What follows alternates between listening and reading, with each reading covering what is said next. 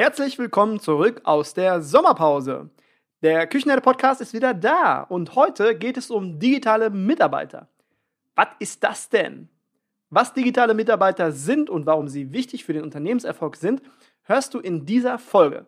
Am Ende der Folge erzähle ich dir noch, wie du deine Mitarbeiter zu digitalen Mitarbeitern entwickelst. Also sei gespannt und bleib bis zum Ende dran. Der Küchenherde Podcast ist der Podcast für Gastgeber und Gastgeberinnen. Ich bin Markus Wessel und ich bin heute euer Gastgeber und freue mich auf die nächsten Minuten mit euch. Hallo und herzlich willkommen im Küchenherde Podcast. Das hier ist das zweite Mal, dass ich diese Worte ausspreche, weil ich habe vergessen, auf den Aufnahmebutton zu drücken. Mein lieber Mann, das ist mir noch nie passiert und jetzt ist es tatsächlich passiert. Ja, ich begrüße euch zu einer weiteren Folge Digitalisierung clever umgesetzt. Und heute beginnen wir diese Folge mit einer These. Aufpassen jetzt, digitale Mitarbeiter erschaffen den Arbeitsplatz der Zukunft. Einmal kurz sacken lassen. Ich wiederhole nochmal. Digitale Mitarbeiter erschaffen den Arbeitsplatz der Zukunft. So, und heute bin ich wieder nicht allein. Und zwar habe ich heute meinen digitalen Lieblingssparringspartner mit an Bord. Hallo lieber Thomas, schön, dass du wieder mit dabei bist. Hallo Markus, vielen Dank für die Einladung. Das hast du gerade schon mal gesagt. Ja, ja tut, mir, tut mir sehr leid, aber äh, ich habe gerade auch schon gesagt, das muss jedem Podcaster einmal passiert sein, dass man vergessen hat, auf Aufnahme zu drücken. Und dann kann man ja, wir haben ja eine ähm, gesunde Fehlerkultur, dann kann man auch mal darüber sprechen. Absolut. Ja, ich habe gerade schon gesagt, der digitale Mitarbeiter erschafft den Arbeitsplatz der Zukunft. Das ist heute unser Thema. Und wir haben uns auch schon vorher ähm, zu einem Podcast-Interview zusammengefunden. Und da haben wir über das Thema Ghost Kitchen gesprochen. Und uns ist aufgefallen, wir hätten da locker flockig noch eine zweite Podcast-Folge mit füllen können. Das war mega interessant, das Thema. Und ähm, finde ich auch ein mega Mehrwert, den man gerade jetzt in dieser Situation versuchen sollte, zumindest ja, ein bisschen umzusetzen, zu etablieren. Und das war auf jeden Fall eine tolle Podcast-Folge. Und wer da noch nicht reingehört hat, sollte auf jeden Fall einmal in den Show Notes schauen. Da ist nämlich diese erste Folge von uns beiden verlinkt. Thomas Primus ist CEO und Gründer von Food Notify und betreibt einen spannenden Blog für das Gastgewerbe Utopia Gastronomica. Und Thomas war damals der erste potenzielle Kunde für mich für GastroTools 24. Ich habe Thomas auf der Intergastra in Stuttgart angesprochen und äh, habe versucht, ihn für GastroTools 24 zu begeistern. Wer hören möchte, wie das ausgegangen ist und wie wir dann über Umwege, eigentlich waren es keine Umwege, aber wie wir dann verspätet dann doch zusammengekommen sind, der hört auf jeden Fall mal in die Folge Ghost Kitchen rein.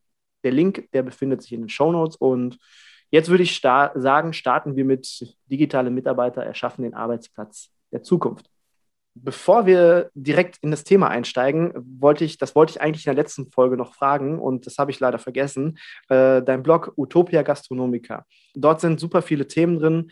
Wenn ich mir den Blog durchlese, was kann ich erwarten? Was für Themen bespielst du? Wie funktioniert dein Blog? Ja, ich glaube, da haben wir was Gemeinsames und ähm, auch was eigentlich die Menschen so ein bisschen immer wieder neugierig macht, ist, was bringt in die Zukunft, was wird denn in Zukunft passieren.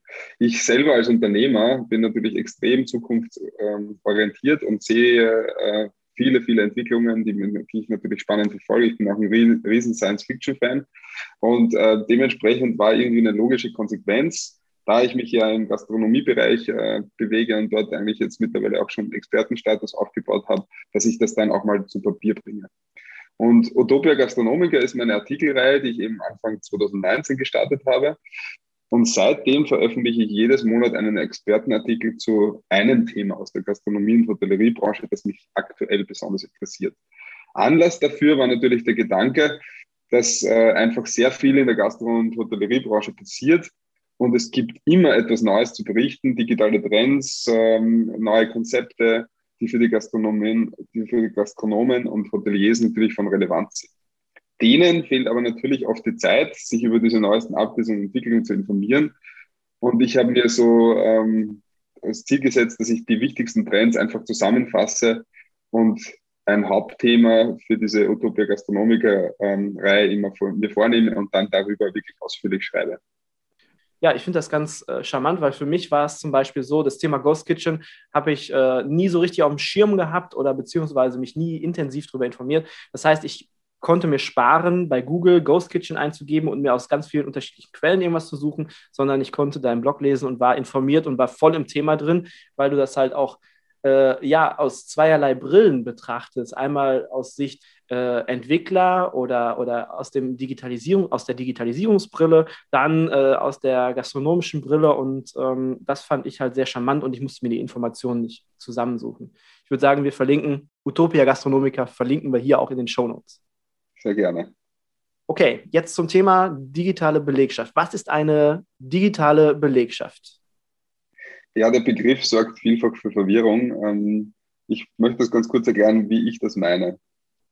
Bei einer digitalen Belegschaft stellt man sich vor, dass man Mitarbeiterinnen und Mitarbeiter hat, die nur an Laptops, Tablets, Telefonen arbeiten und nie mit echten Menschen kommunizieren oder persönlich miteinander interagieren. Dabei bedeutet das für mich etwas völlig anderes. Das heißt, die digitale Belegschaft ist, äh, versteht man, verstehe ich, dass dabei das Unternehmen wie digitale Tools den Führungskräften und den Mitarbeitern und Mitarbeiterinnen bei der Arbeit und Produktivität helfen kann. Das heißt, ähm, es geht hier einfach darum, dass man ein bisschen Awareness schafft, dass man die Leute dazu motiviert, sich mit diesen Themen äh, auseinanderzusetzen und diese Tools, ja, so wie eine Werkzeugkiste, dir gebe, ähm, und du hast noch nie mit einem Seitenschneider oder mit einem Schraubenzieher äh, was gemacht, ähm, dann ist es klar, dass du dich nicht auskennst, aber du, du kannst das Tool einsetzen. Also es geht einfach darum, wie kann ich diesen Schraubenzieher so einsetzen, dass ich möglichst effizient damit arbeite. Und es geht mir darum, dass praktisch die Mitarbeiter und Mitarbeiterinnen einfach über dieses über diese Tools ein Verständnis dafür aufbringen, weil ich auch gesehen habe, dass in der Ausbildung das vielfach in der Gastronomie und Hotellerie fehlt, dass das kein wesentlicher Teil ist und meiner Meinung nach äh, dieser Teil unter den Tisch fällt und dementsprechend auch aufgearbeitet werden muss.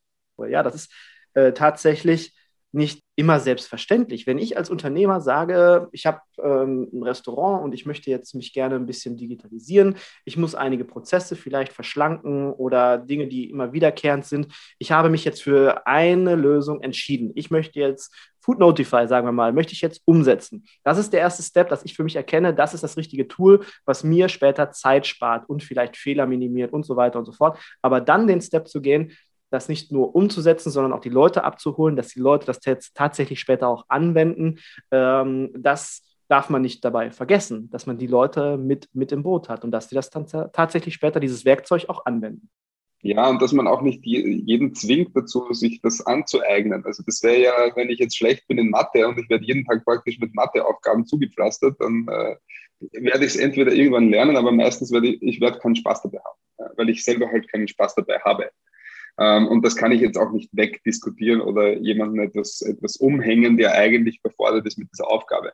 Und das ist vielfach das, was, äh, was bei dieser ganzen Thematik auch eine Riesenrolle spielt, ähm, weil man nicht davon ausgehen kann, dass jeder Mitarbeiter dafür geeignet ist. Das will ich ganz klar auch sagen, sondern man sollte sich halt, man sollte die Leute in erster Linie mal fragen, möchtest du den Werkzeugkoffer tragen oder möchtest du den nicht tragen? Fühlst du dich wohl mit diesem, äh, mit diesem äh, Kreuzschraubenzieher oder mit dem Schlitzschraubenzieher oder willst du gar nichts davon wissen, willst du lieber malen? Ja? Äh, und das ist einfach eine ganz, ganz gute Sache, bevor ich überhaupt über etwas nachdenke, was diesen Prozess praktisch anzustoßen, diesen Prozess zu ändern, etwas digital umsetzen zu wollen, brauche ich natürlich auch Leute, die damit umgehen. Und das ist so dieser Punkt, der mir total fehlt, weil der fällt immer unter den Tisch. Und natürlich ist jetzt die Toolbox also sprich die Software, nicht die Lösung dafür, sondern man muss den Gesamtprozess betrachten und auch den Change Management Prozess betrachten, der im Unternehmen passiert. Wenn, wenn du das jetzt nicht tust, passiert nämlich genau Folgendes, dass du dir dann die Mitarbeiter zum Feind machst. Ja? Und die finden natürlich, äh, du findest, wenn du einen Haar in der Suppe finden willst, findest du immer eines. Ähm, und das ist genau dieser, dieser Aspekt, wo wir uns ja auch selber als Dienstleister oder als Softwarehersteller schützen müssen, um einfach zu sagen, hey Leute, als erstes müssen wir mal über den Prozess reden, über den Workflow. Wir, wir analysieren auch die, die, die, aktuelle Systemlandschaft, also was ist schon implementiert, was läuft schon, gibt es da Schnittstellen dazu, sind die offen, sind die nicht offen. und weisen dann darauf hin, dass vielleicht da oder dort möglicherweise Probleme geben wird. Aber das muss sich von vornherein kommunizieren und hier ist auch Communication Key, also einfach alles ansprechen ähm, und erst dann, wenn das alles in Ordnung ist und wenn man dann auch einen Plan hat, wie man das macht, dann fängt man überhaupt erst an, das zu implementieren, aber nicht vorher. Also implementieren und dann gleichzeitig diesen Prozess zu tun, ist äh, viel, viel schwieriger, als sich vorher Gedanken zu machen, mit den Leuten gesprochen zu haben und dann zu implementieren. Weil die oft äh, auch alleine gelassen werden. Management entscheidet, und sagt, hey, geil, das ist ein richtig cooles Tool, ich will das jetzt haben, ähm, bam, bam, ja, unterschreibt einen Vertrag und am Ende des Tages lässt uns das Management alleine mit den Mitarbeitern, die aber gar nicht wissen, warum das jetzt überhaupt geändert werden muss. Und was passiert dann? Dann entsteht Frust, weil das Tool wird nicht genutzt und alle sagen, oh, Mist, was haben wir denn da für einen Scheiß gekauft, sage ich jetzt mal. Und äh, dieser Frust, der spiegelt sich dann wieder auf die äh, Qualität des Tools, weil das wird dann in Frage gestellt, weil es keiner anwendet und man die Mitarbeiter gegen sich hat. Deswegen, das ist ein ganz, ganz wesentlicher Faktor vom Prozess. Und du hast einen wichtigen Punkt aus, angesprochen, Ausbildung. Wie beschäftigen wir uns in unserer Ausbildung mit dem Thema Digitalisierung. Wie fit sind wir denn da überhaupt? Und wenn ich mir die Ausbildungsinhalte heute anschaue, der Koch von heute wird 0,0 mit dem Thema Digitalisierung in seiner Ausbildung konfrontiert. Und ähm, das ist natürlich. Ja, schon, er darf, er darf sein, vielleicht darf er sein Rezept in Word erfassen oder in Excel. Ja, Aber gut, das ist, äh, Schande auf mein Haupt, das ist ja auch eine Art der Digitalisierung. Ja. Nein, aber ich meinte das eh eher äh, kontraproduktiv, weil das natürlich auch wieder statisch ist. Und, und wir haben ja heute Möglichkeiten, Dinge zu vernetzen, zu verknüpfen, ähm, Schnittstellen zu schaffen, um eben manuelle Tätigkeiten miteinander zu vernetzen, um ein, eine Automatisierung herzustellen, die natürlich immer vom Menschen gesteuert werden muss. Aber man kann sich halt viel Arbeit erleichtern und ähm, das ist irgendwie auch so ein, so ein schöner Aspekt bei der ganzen Journey und ich sehe das wirklich als, als, als Journey und natürlich gibt es immer neueste Sachen. Ähm, viele Leute wissen, welche Technologie es gerade beim Fernsehen gibt, also dass da jetzt die QLED-Technologie äh, gibt und das halt nicht mehr HD ist, ähm, äh, sondern eben ganz was anderes da haben die Ahnung, äh, aber was sie praktisch in der eigenen Branche passiert und wie schnell da Technologie auch voranschreitet nebenbei, wissen sie nicht. Und das ist was, was ich schade finde. Ja. Also wir halten fest, digitale Belegschaft, das sind Menschen, die abgeholt wurden von den Entscheidern, dass die mit in, an Bord sind, Bock darauf haben und dass die auch Lust haben, den Kreuzschlitz, Schrauben, Dreher zu benutzen. Das Werkzeug, was sie an die Hand bekommen. Genau. Ja? Okay. Mhm. Ich habe eine Frage, die mich brennend interessiert und auch immer wieder beschäftigt und ich komme zu keiner richtigen Antwort. Und zwar, warum haben so viele Gastronomen jetzt gerade auch zu Zeiten von Corona in das Kundenerlebnis investiert und nicht eher oder um Kunden zu gewinnen und nicht eher in die Prozesse, die hinter den Kulissen stattfinden? Hast du eine Ahnung, warum das passiert ist und warum der Invest dahin ging?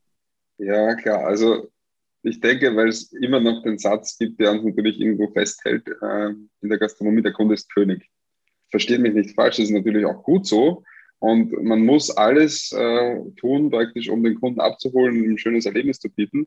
Äh, aber ich denke, dass es nicht nur mehr um den Umsatz geht. Also natürlich mehr Kunden ist dann mehr Umsatz, sondern ich denke, dass es einfach wichtig ist, mit den Kunden in Kontakt zu sein und diesen auch aufrechtzuerhalten. Und äh, das liegt auch eigentlich in der Natur und in der DNA eines jeden Gastronomes. Denn äh, wenn jemand nicht gut mit Menschen kann, dann hat er eigentlich in der Gastronomie auch nichts zu suchen. Es ist meistens schwierig, dass man da dann auch äh, gut ist, weil das, da ist halt viel mit Menschen. Und ebenfalls ist eine, und das ist, glaube ich, der wichtigste Aspekt, ist eine Frage der Priorität und, und das ganz, ganz fett unterstrichen, der eigenen Kompetenz. Also, wenn mich jetzt Word und Excel und äh, Computer total äh, mich das total gar nicht interessiert und ich auch nicht damit anfangen möchte und kann, dann werde ich mit, mit dem Thema auch nicht weiterkommen. Also wenn ich mit der Technik auf Kriegsfuß stehe und nicht damit umgehen kann und will, werde ich mich auch nicht mit dem Thema beschäftigen. Das ist völlig klar. Äh, ich kann jetzt nur das, eine Parallelität zu mir ziehen. Ähm, ich bin jetzt äh, Geschäftsführer der Firma ähm, von Kumodify. Ich beschäftige mich mit den Zahlen nicht akut jeden Tag, sondern für mich ist es wichtig, dass ich weiß, wo stehen wir. Aber ich habe jemanden dafür eingestellt, der praktisch das Thema Controlling für mich macht, weil ich mache es nicht gerne. Ich, ich, ich mache es echt nicht gerne. Ich bin natürlich eher auf der Sales-Seite. Ich beschäftige mich mit den strategischen Themen und wie geht es weiter mit der Firma. Aber das Thema habe ich abgegeben. Und das ist, glaube ich, der Punkt, den, der, den ich auch hier machen möchte. Wenn du dich nicht kümmern kannst um Social Media, dann gib's ab. Aber du brauchst es. Wenn du deine Homepage nicht machen kannst, dann gib's ab. Aber du brauchst sie. Wenn du dich mit dem Thema Personalmanagement äh, digital auseinandersetzen willst, äh, nicht auseinandersetzen willst, aber du weißt, dass du es brauchst, weil es effizienzstärker ist, ja, dann gibt es jemanden, der es macht für dich. Aber es kann nicht sein, einfach den Kopf in den Sand zu stecken und ähm, dazustehen, weil das, das führt dann letztlich dazu, wer nicht mit der Zeit geht, geht mit der Zeit.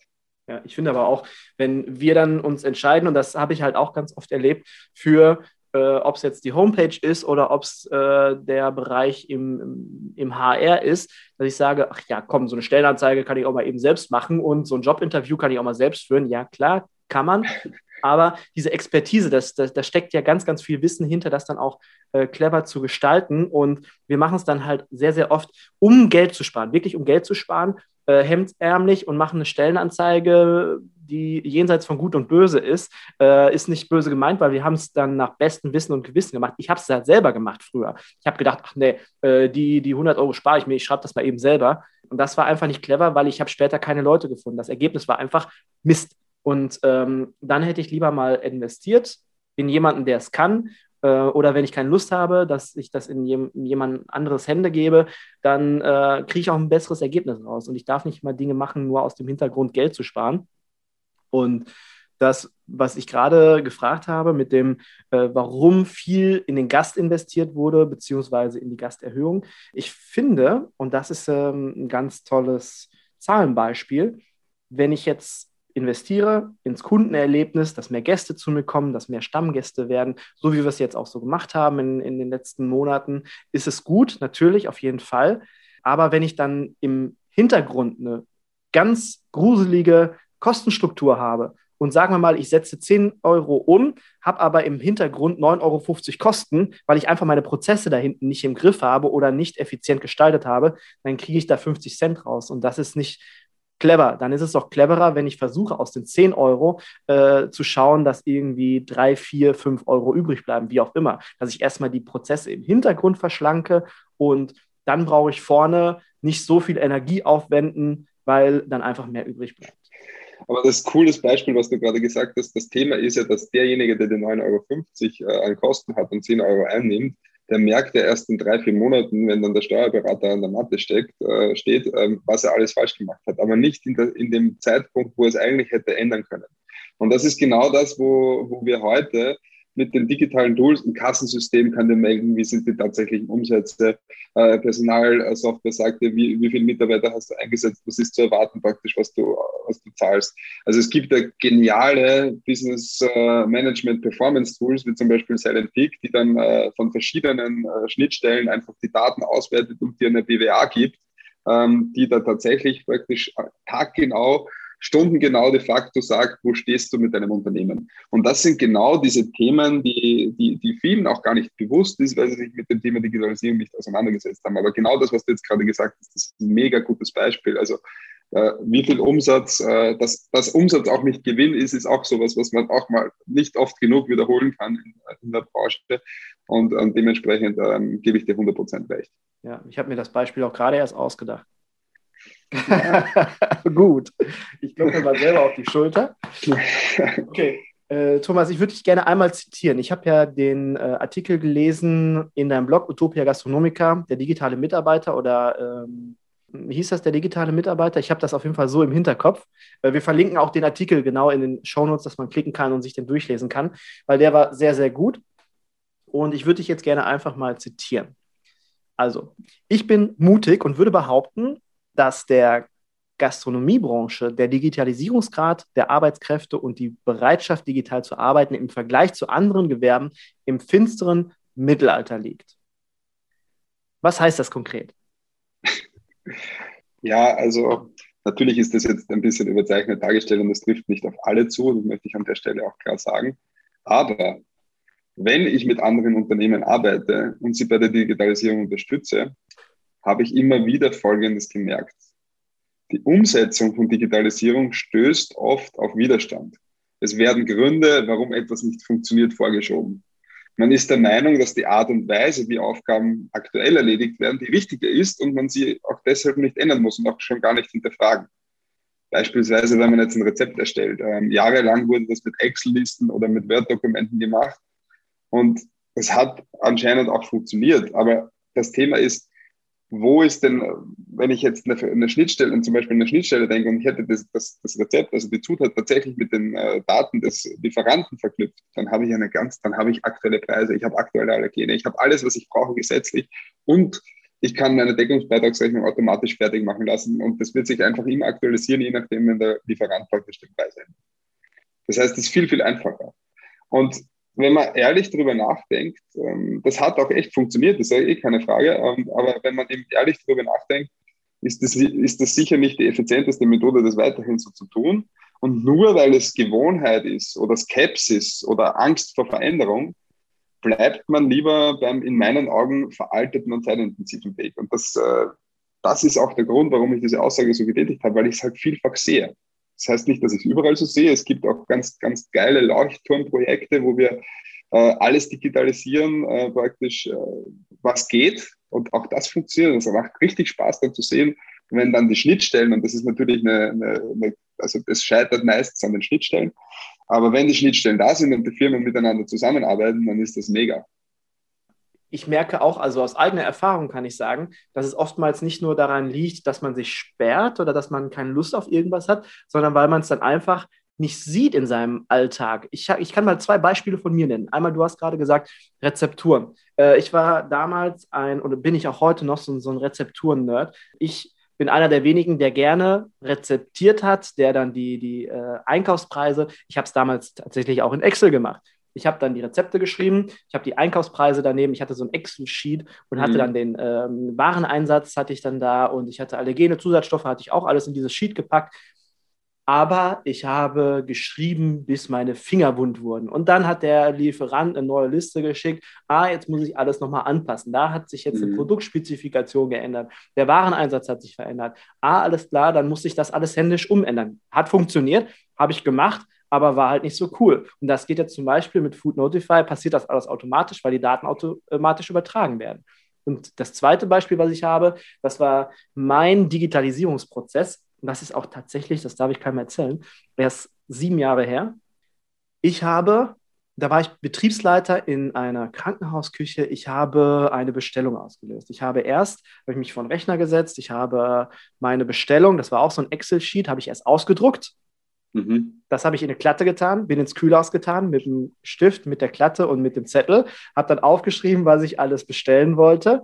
Ich habe über eine 1, eine 2, 5 Kilo, 6 Kilo hin hingeschrieben. Irgendwie Obst und Gemüse war das, weiß ich noch ganz genau. Dann bin ich mit der Klatte und dem Zettel wieder zurück zum Rechner, habe das dann, warte, das wird noch gut, äh, habe das dann im Rechner eingegeben, die Zahlen 1, 2, 5 Kilo, 6 Kilo, habe dann diesen Zettel ausgedruckt, habe den dann unterschrieben, ins Fax gelegt und dann zu meinem Lieferanten gefaxt. Das war ein mhm. mega krasser Prozess, aber für mich war es der richtige Prozess. Ich habe es einfach nicht gesehen. Ich hatte einfach Scheuklappen auf, ich weiß es nicht, aber ähm, ich habe auch erst Jahre später erkannt, dass das halt nicht so mega cool war. Ne?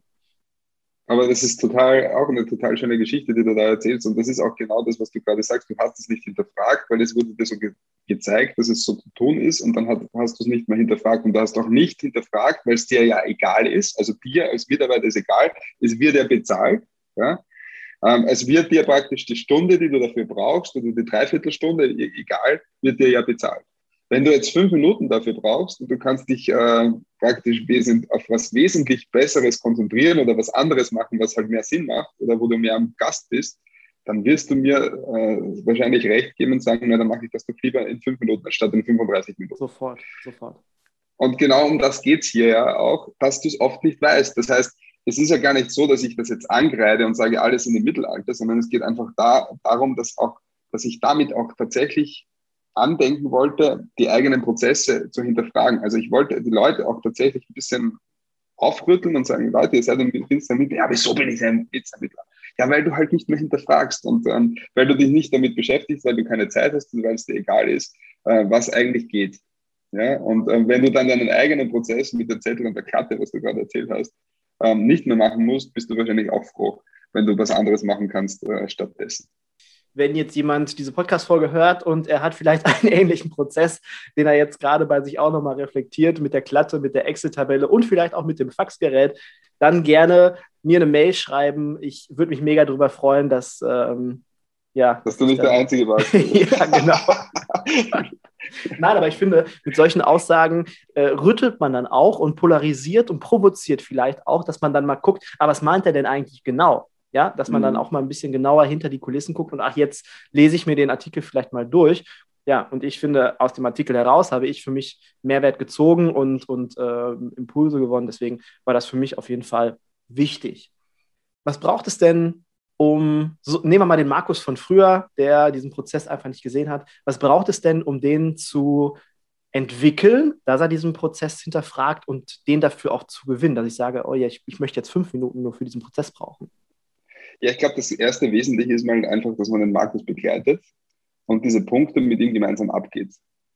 Das heißt, äh, wir gehen praktisch durch deinen Tagesablauf gemeinsam durch und schauen auch, wo bist du denn äh, digital, wo bist du nicht digital, was machst du, wie machst du es jetzt? Ja, also wie ist dein aktueller Workflow? Ich will ja nicht deinen ganzen Arbeitsablauf zerstören. Du machst das schon und da gibt es auch einen Grund, warum du das so tust. Die Frage ist, welche Potenziale stehen, stehen in den einzelnen Punkten praktisch zur Verfügung. Und äh, genau das ist eben auch der Punkt. An erster Stelle ist es notwendig, meiner Meinung nach, eben diese Lücken und Kernprioritäten in eigenen Unternehmen zu verstehen.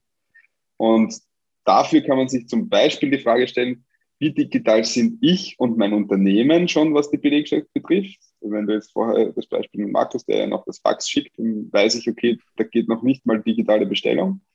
Oder was machen, um es anders zu nehmen, was machen denn auch andere Branchen, womit haben die Erfolg und warum machen die schon seit Jahren diesen Prozess der Bestellung digital? Warum mache ich es noch mit Fax?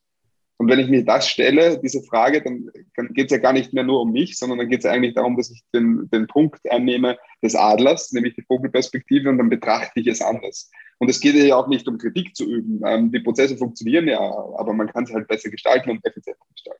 Und habe ich dann diese Lücken und Kernprioritäten identifiziert, geht es dann als nächstes darum, eben eine Strategie für diese Transformation in die Digitalisierung zu entwickeln.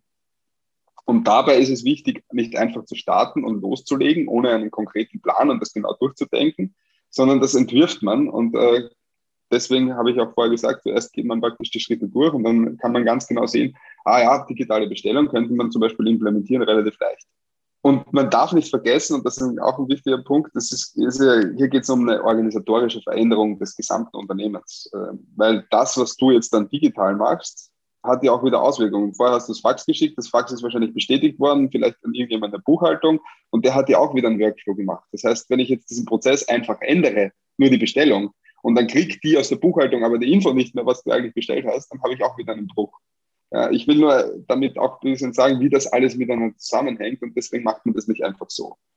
Ähm, diese Entscheidung soll auch nicht halbherzig getroffen werden, äh, wie ich finde, sondern man sollte wirklich das gesamte Unternehmen ähm, sollte sich damit auseinandersetzen.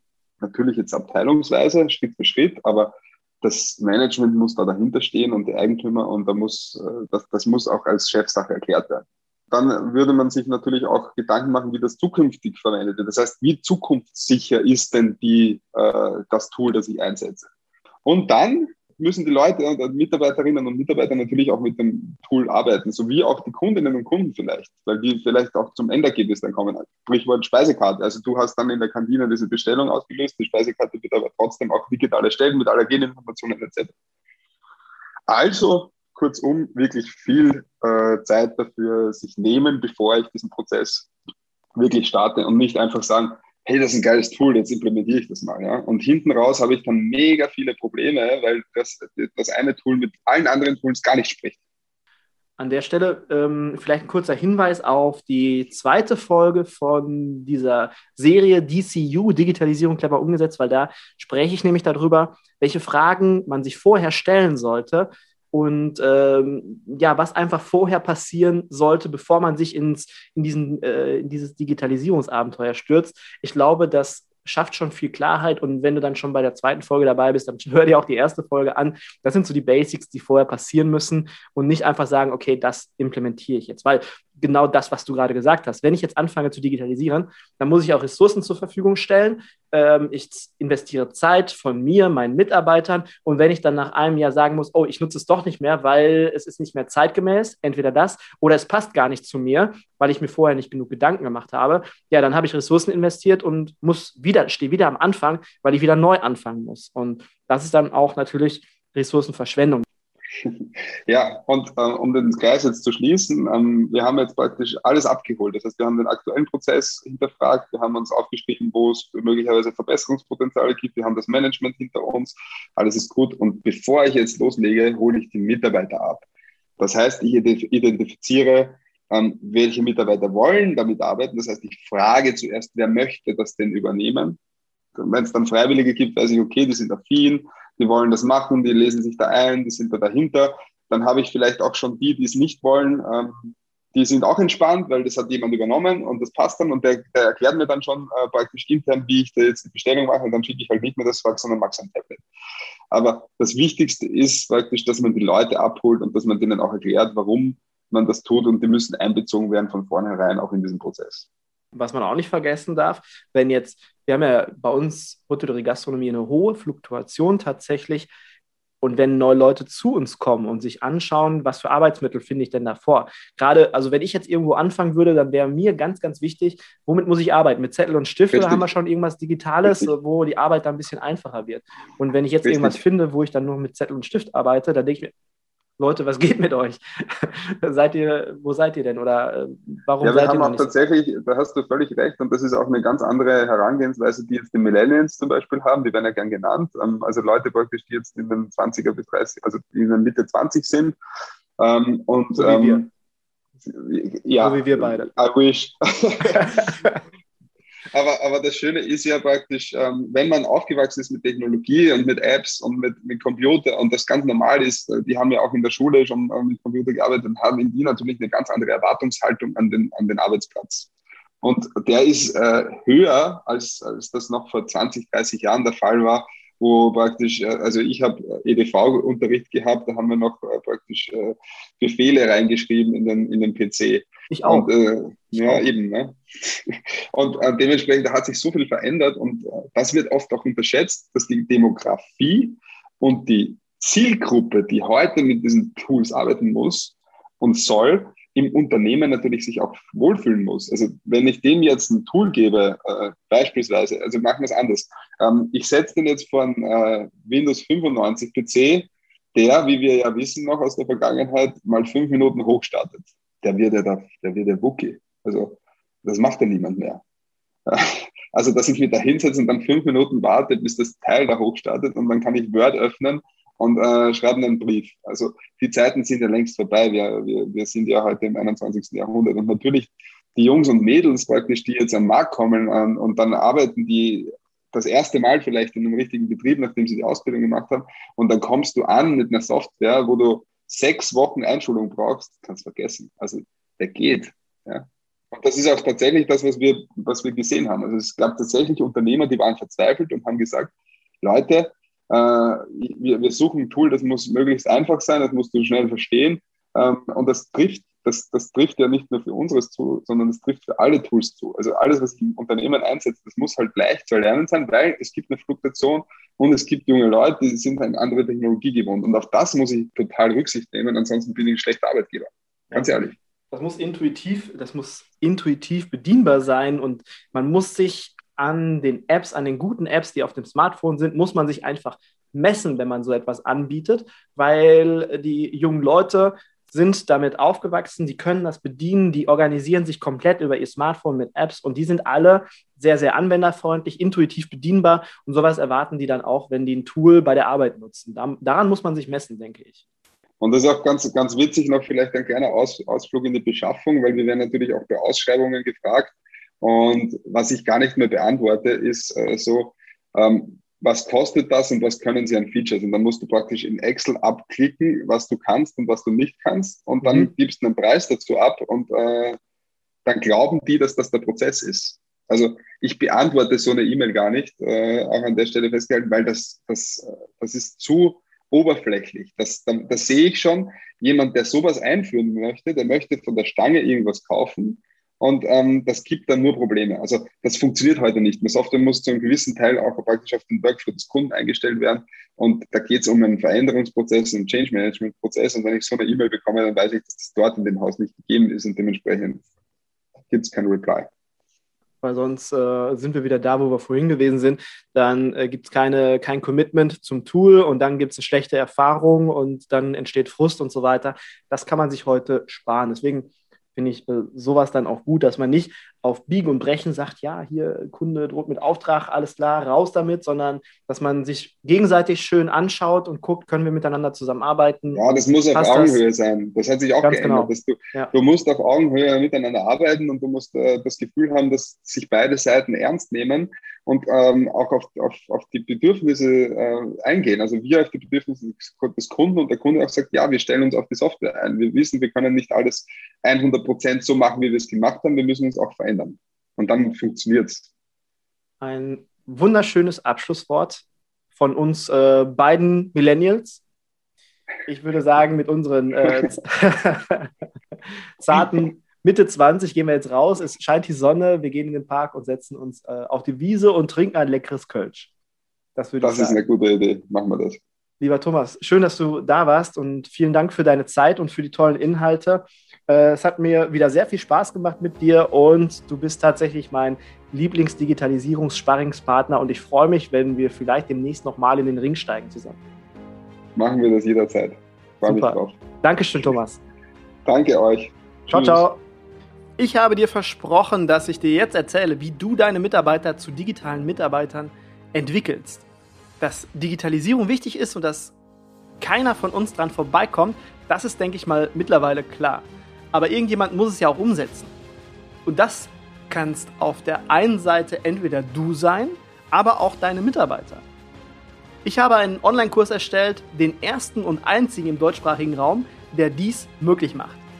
Digitalisierung umsetzen im Gastgewerbe. Ab dem 27.09. geht der Kurs online und bis dahin noch zum Early Bird Preis von 195 Euro. Ganz wichtig, du wirst nicht mit dem Kurs alleine gelassen. Ich betreue dich persönlich und individuell während deiner Umsetzung. Den Link zum Kurs findest du auch in den Show Notes oder auf küchenherde.com.